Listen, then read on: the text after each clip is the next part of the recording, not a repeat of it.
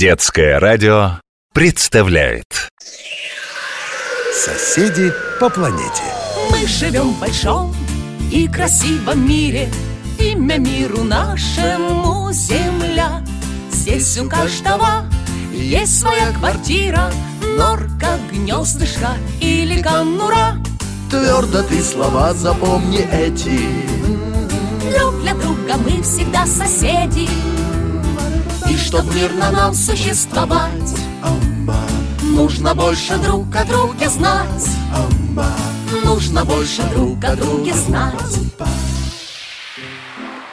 Полосатая, мохнатая, с острым жалом и крылатая На цветке сидит в углу Полюбуйтесь на пчелу.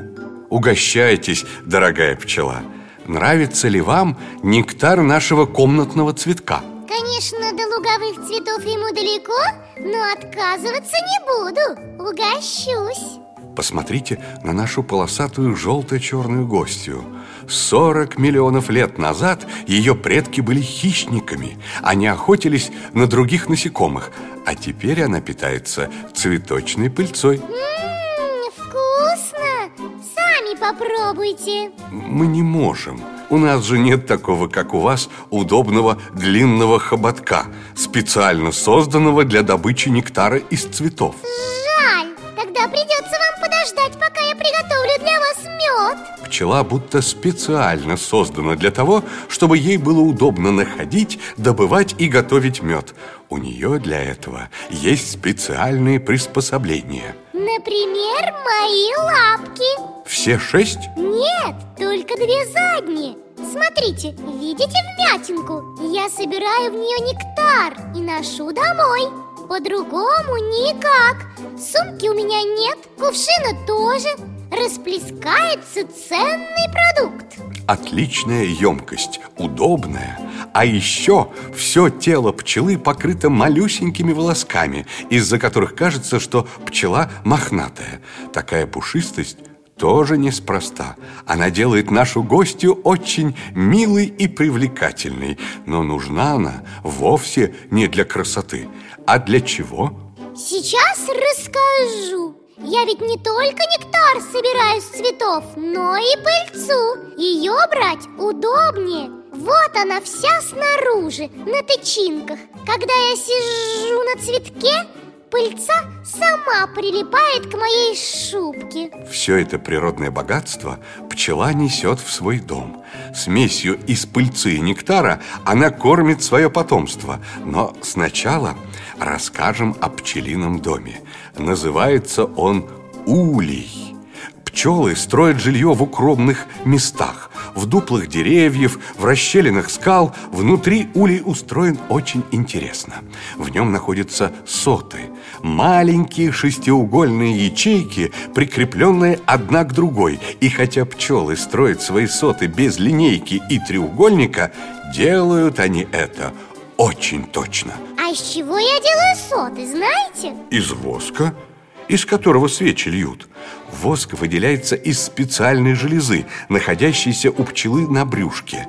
Пчелиные детки совсем не похожи на взрослых пчел. У них нет ни глаз, ни ног, ни крылышек. И они белого цвета. Вы говорите о наших малышках-личинках.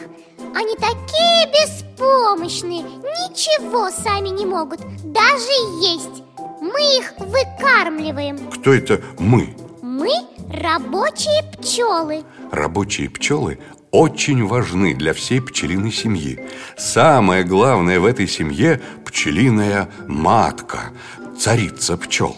Она занимается только тем, что откладывает яйца. А рабочие пчелы заботятся обо всем остальном Чистят улей, строят новые соты, добывают нектар Заботятся о потомстве. За ней, за нашей матушкой-царицей тоже ухаживаем мы. Кормим ее, чистим ее тельце и комнатку. Работы по дому поручают молодым пчелам А за нектаром летают более опытные. Здесь нужно умение, Отыскать подходящий цветок по запаху Запомнить, где он находится Ну, чтобы суметь вернуться за новой порцией. Кстати, если пчела взялась собирать нектар с цветков определенного вида Ну, например, липы Она к другому и близко не подлетит Пока не отцветут ее любимцы вот как получается, что мед бывает липовый, каштановый, гречишный по названию цветка, с которого пчела сняла урожай. А иногда на лугу такое цветочное раздолье, что трудно выбрать. То к одному цветку подлечу, то на другой присяду. Ни один не обойду своим вниманием. Тогда и мед получается особенный. Называется он луговое разнотравье. Кстати, перелетая с цветка на цветок, пчелы не только собирают нектар для меда, они еще опыляют растения. Ведь так продлевается жизнь цветочного царства. Лично мы вас очень благодарим. Спасибо на добром слове. Соседи по планете.